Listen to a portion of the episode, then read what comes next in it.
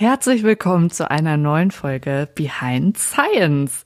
Ich muss sagen, ich habe mich äh, von uns selbst inspirieren lassen.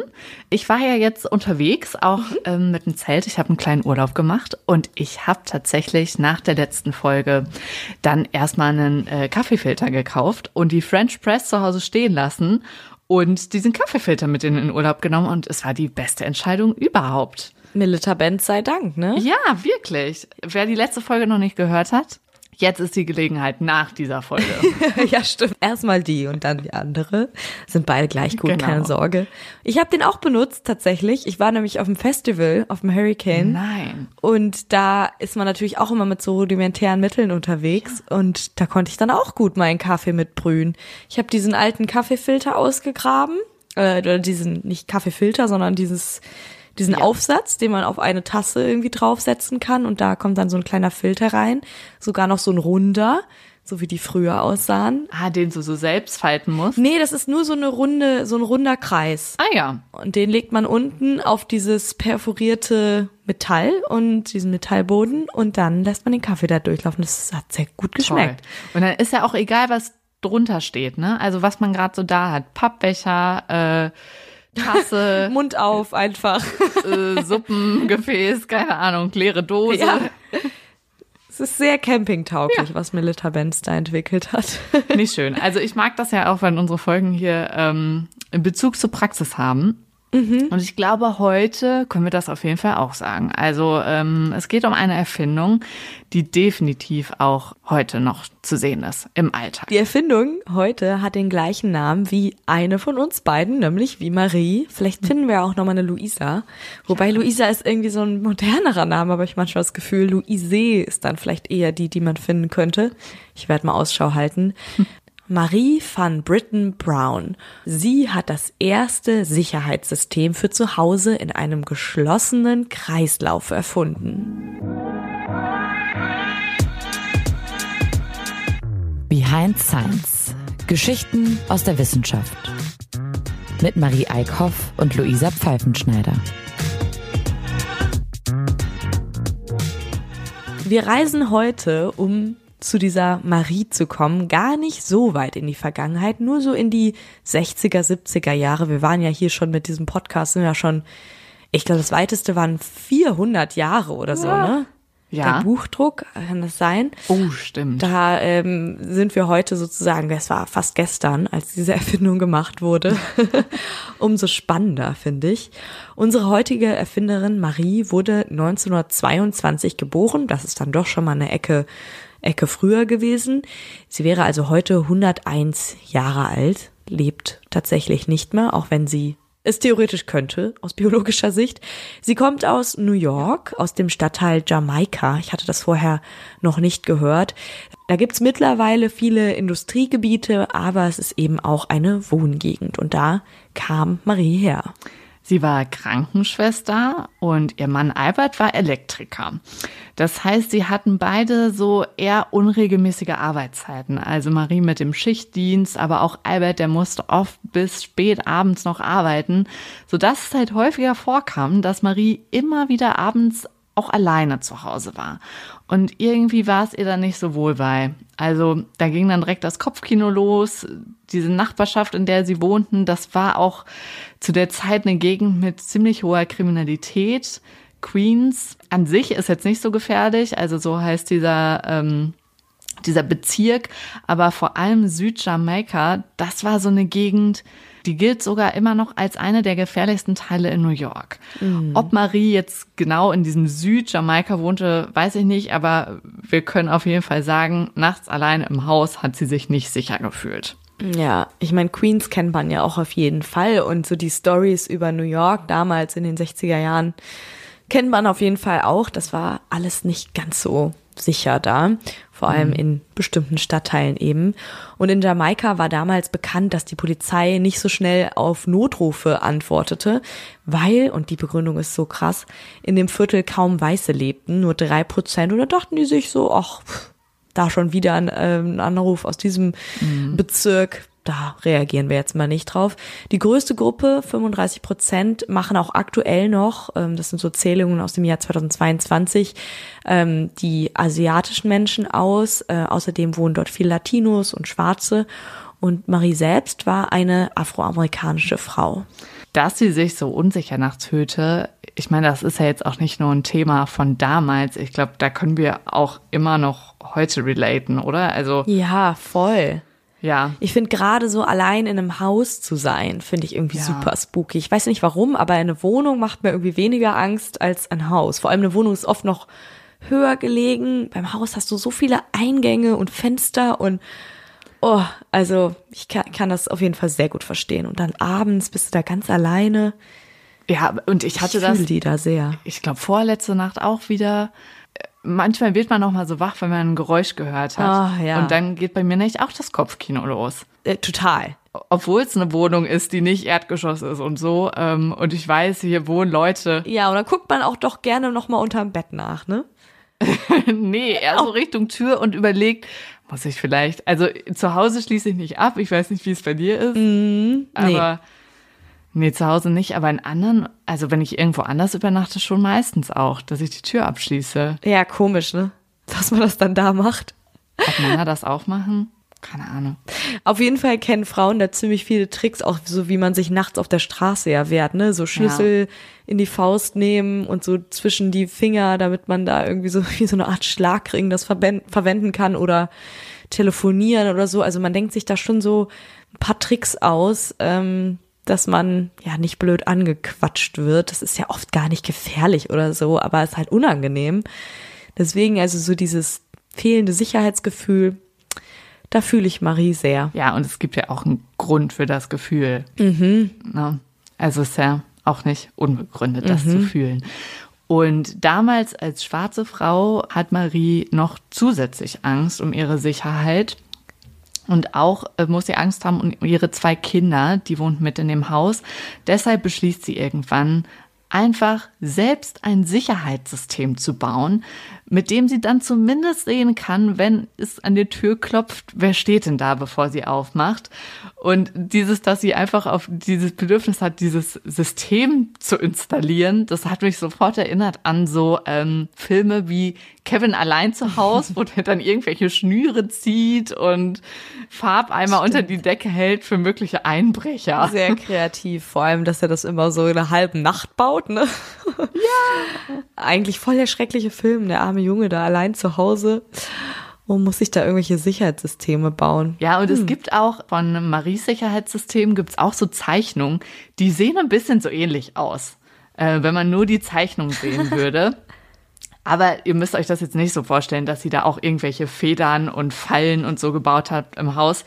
Sie will ja eigentlich überhaupt eh gar nicht, dass jemand reinkommt, den sie nicht im Haus haben möchte. Das heißt, eigentlich muss sie jetzt äh, in ihrem Haus da keine Notfalltüren und so bauen, sondern sie will ein System entwickeln, das, muss man sagen, eigentlich eher in den Aufgabenbereich von Elektroingenieuren fällt. Also sie will das schon jetzt so ein bisschen fancier aufziehen, so ähm, mit Elektrotechnik.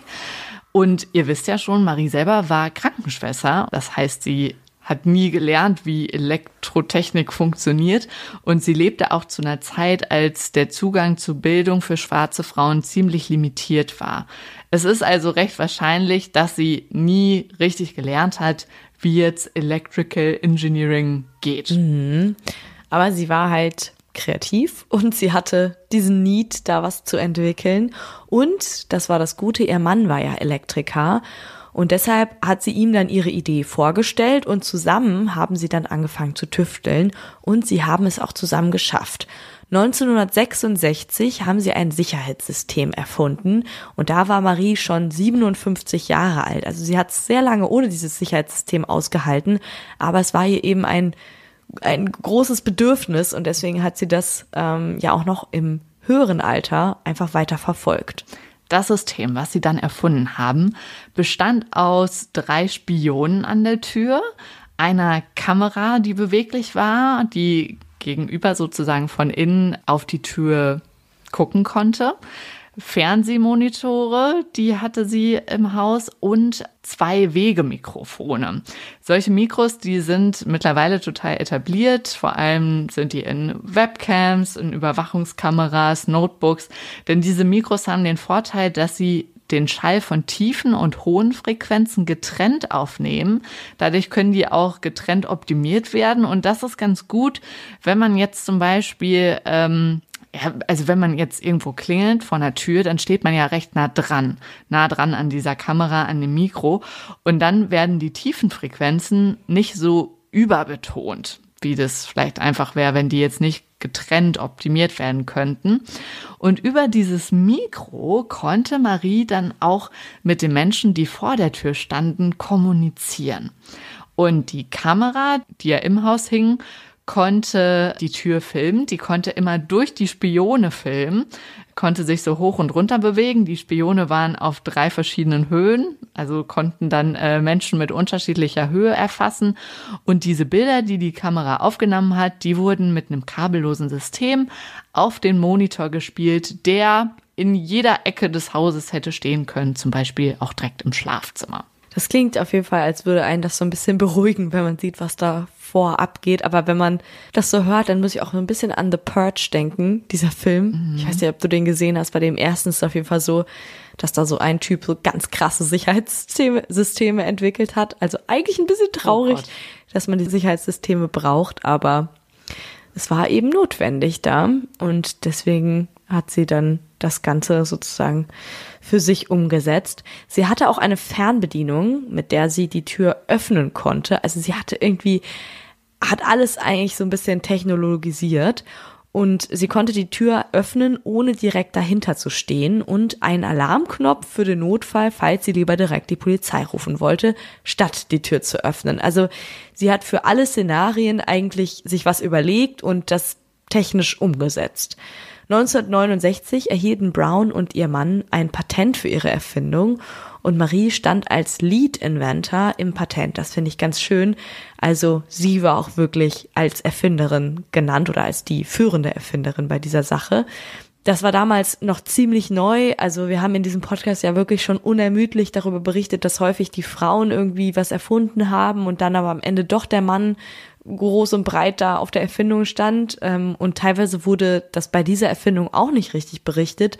Da haben die einfach so getan, als wäre Maries Mann der Haupterfinder, weil er natürlich auch der war mit den Fachkenntnissen, aber sie hatte halt die Ideen und das ist bei einer Erfindung ja oft das Entscheidende. Also, dass da jemand ist, der sich ausdenkt, wie könnte das denn aussehen? Also nur zu ermitteln, ich habe hier ein Bedürfnis nach Sicherheit, reicht halt nicht. Sie hat sich auch ausgedacht, wie könnte ich dieses Bedürfnis nach Sicherheit ähm, sozusagen, wie könnte ich dem entgegenwirken? Aber auch das Bedürfnis wird ihr Mann ja gar nicht so gehabt haben. Nee, stimmt. Ja, ja, ja, das stimmt. Aber oder, ja, stimmt, das war schon so ihr Ding. Und ja. deswegen hatte sie dieses Bedürfnis nochmal stärker, ne? Mhm. Also sie hat auf jeden Fall damit auch vielen Menschen, die auch äh, ja Angst hatten, irgendwie abends oder sich absichern wollten oder andere Menschen schützen wollten, da einen ziemlich großen Dienst getan. Die New York Times hat zum Beispiel auch über sie berichtet. Äh, sie bekam eine Auszeichnung des National Scientists Committee. Also sie wurde auf jeden Fall in auch hohen Kreisen anerkannt für ihre Erfindung. Aber so richtig durchgesetzt hat sich das System damals noch nicht, also zumindest nicht im Alltag. Es war einfach noch viel zu teuer, um sich so richtig schnell zu verbreiten. Und es konnten auch nicht alle bei sich zu Hause direkt installieren. Ich bin auch gar nicht ganz sicher, ob sie das bei sich zu Hause dann hatte. Also ich war eigentlich davon ausgegangen, sie hat es direkt bei sich zu Hause gebaut, mhm. aber es gibt auch Berichte, dass äh, sie selbst auch nie eins von den Systemen hatte. Das wäre ah, auch richtig okay. traurig. Naja. aber immerhin in der Bubble der ErfinderInnen hat es für Aufsehen gesorgt, das können wir mit Sicherheit sagen. Denn es waren ja vor allem auch, da hast du eben schon gesagt, eigentlich voll viele kleine Erfindungen in diesem System vereint. Also alles davon. Diese, mhm. das ist dann diese Fernbedienung zum Öffnen, den Notfallknopf und diese beweglichen Kameras. Also sie hat da irgendwie gute Dinge kombiniert. Leider hat sie selbst verpasst, dass ihre Erfindungen ja heute ziemlich verbreitet ist. Sie ist 1999 mit 76 Jahren gestorben, aber ihr System wurde immer weiterentwickelt. Ihr Patent wurde in 35 anderen Patenten zitiert, ist die Vorlage unseres heutigen Sicherheitssystems geworden.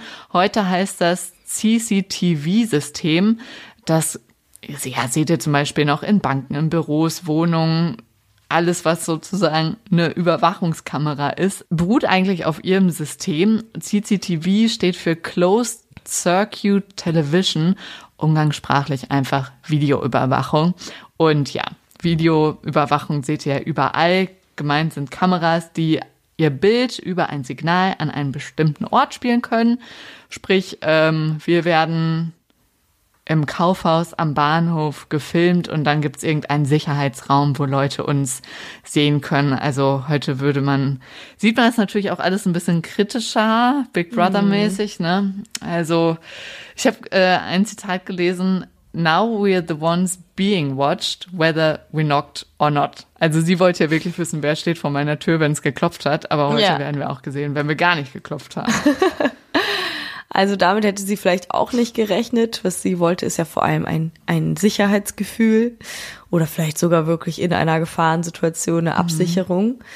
Ähm, wenn man nach diesem Sicherheitssystem sucht, wird Maries Name übrigens selten erwähnt. Dabei beruhen viele der heutigen Sicherheitssysteme, wir haben das ja jetzt gerade gehört, auch auf ihrem Patent. Aber was fast schöner ist, sie hat andere Frauen mit ihrer Erfindung empowered. Ja, das ist auch viel wert. Zum Beispiel ihre Tochter Norma.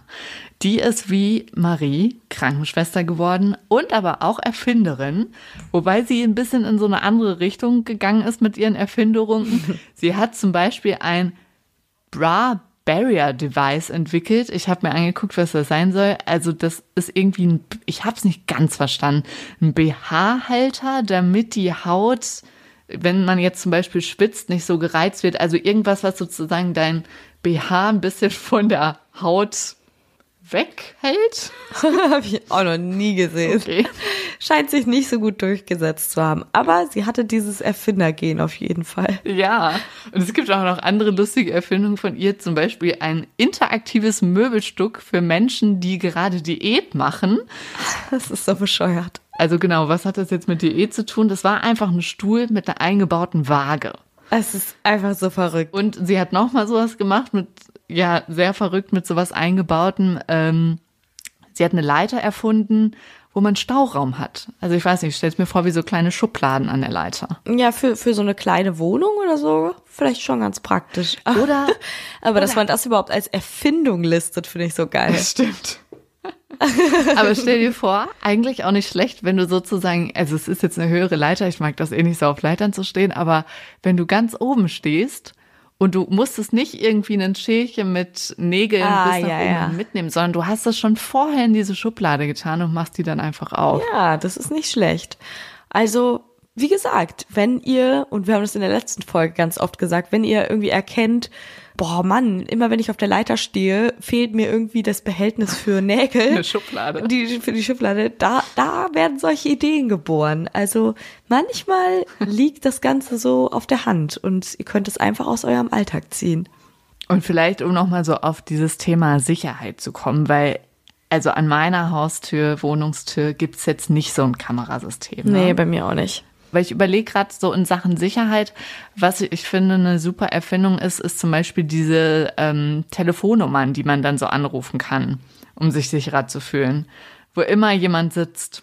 Ach so, wenn man nachts durch die Straßen läuft, meinst du? Genau. Ja, stimmt. Es gibt so Telefonnummern, äh, das wissen vielleicht nicht alle, ähm, die kann man anrufen als Frau oder Mann, völlig wurscht, ähm, wenn man einfach sozusagen Leuten, die einen vielleicht auf der Straße sehen, das Gefühl geben will, ich bin hier mit jemandem am Telefonieren, lohnt sich gar nicht, mich hier anzugreifen, damit die das sozusagen gar nicht erst machen, weil man schon die Hilfe an der anderen Leitung hat.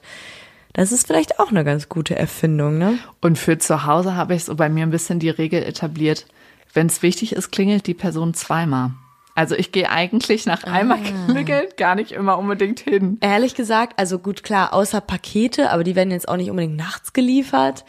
Alle Leute, die man so erwartet, also ich weiß nicht, stehen bei dir manchmal Leute vor der Tür, die du nicht erwartest? Ja, Kinder höchstens so, ne? Aber- Die irgendwie Klingelmäuschen machen. Ja, okay, aber das passiert bei mir jetzt irgendwie auch nicht, obwohl ich an einer großen Straße wohne, was eigentlich ungewöhnlich ist, dass es nicht häufiger passiert. Vielleicht machen Kinder das nicht mehr so heute. Aber normalerweise ruft man sich doch auf dem Handy an und dann äh, geht man halt einfach hoch. Ja. Erzählt doch gerne mal, wann es bei euch das letzte Mal geklingelt hat und ihr kurz zweimal überlegt habt, ob ihr aufmacht.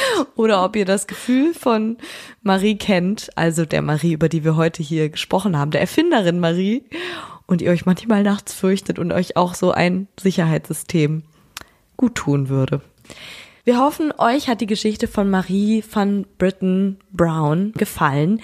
Sehr cool, dass sie das Thema Sicherheit einfach selbst in die Hand genommen hat, auch wenn es traurig ist, dass es nötig war. Aber gut, dagegen konnte sie sich erstmal nicht wehren, deswegen hat sie sozusagen die Symptome bekämpft. Und ihre Erfindung bringt auch heute noch vielen Menschen Sicherheit und hat bestimmt sogar schon mal Leben gerettet. Wenn ihr nach dieser Folge was loswerden wollt, dann erreicht ihr uns wie immer auf jeden Fall per Mail podcast@behindscience.de oder auch über Instagram. Da könnt ihr uns schreiben. Wir heißen da behindscience.podcast. Wenn nicht, ist jetzt der Moment, an dem ihr nochmal checken könnt, was ihr am 16. September vorhabt. Wir hätten da was Gutes im Angebot. Ich sag nur Poddyfest. Ein paar Tickets sind auf jeden Fall noch da. Wir treten da live auf, also unser Podcast Behind Science, live auf der Bühne mit euch. Es wird auch auf der Bühne etwas erfunden oder Wissenschaft gemacht, kann man so sagen. Äh, Wir wollen uns mit euch austauschen, wir wollen euch kennenlernen und ich glaube, das Ganze wird ein richtig, richtig schöner Abend. Kauft euch doch super gerne Tickets. Der Link ist hier in den Show Notes. Klickt da doch mal drauf und kauft jetzt Tickets. Und da passen nur 70 Leute rein. Also in der Wohngemeinschaft ist es sehr gemütlich. Das äh, kann sehr, sehr schön werden. Es wird aber nur mit euch Spaß machen. Und genau, weil nicht so viel Platz ist, seid besser schnell. Bis dahin, macht's euch schön und tschüss. Tschüss.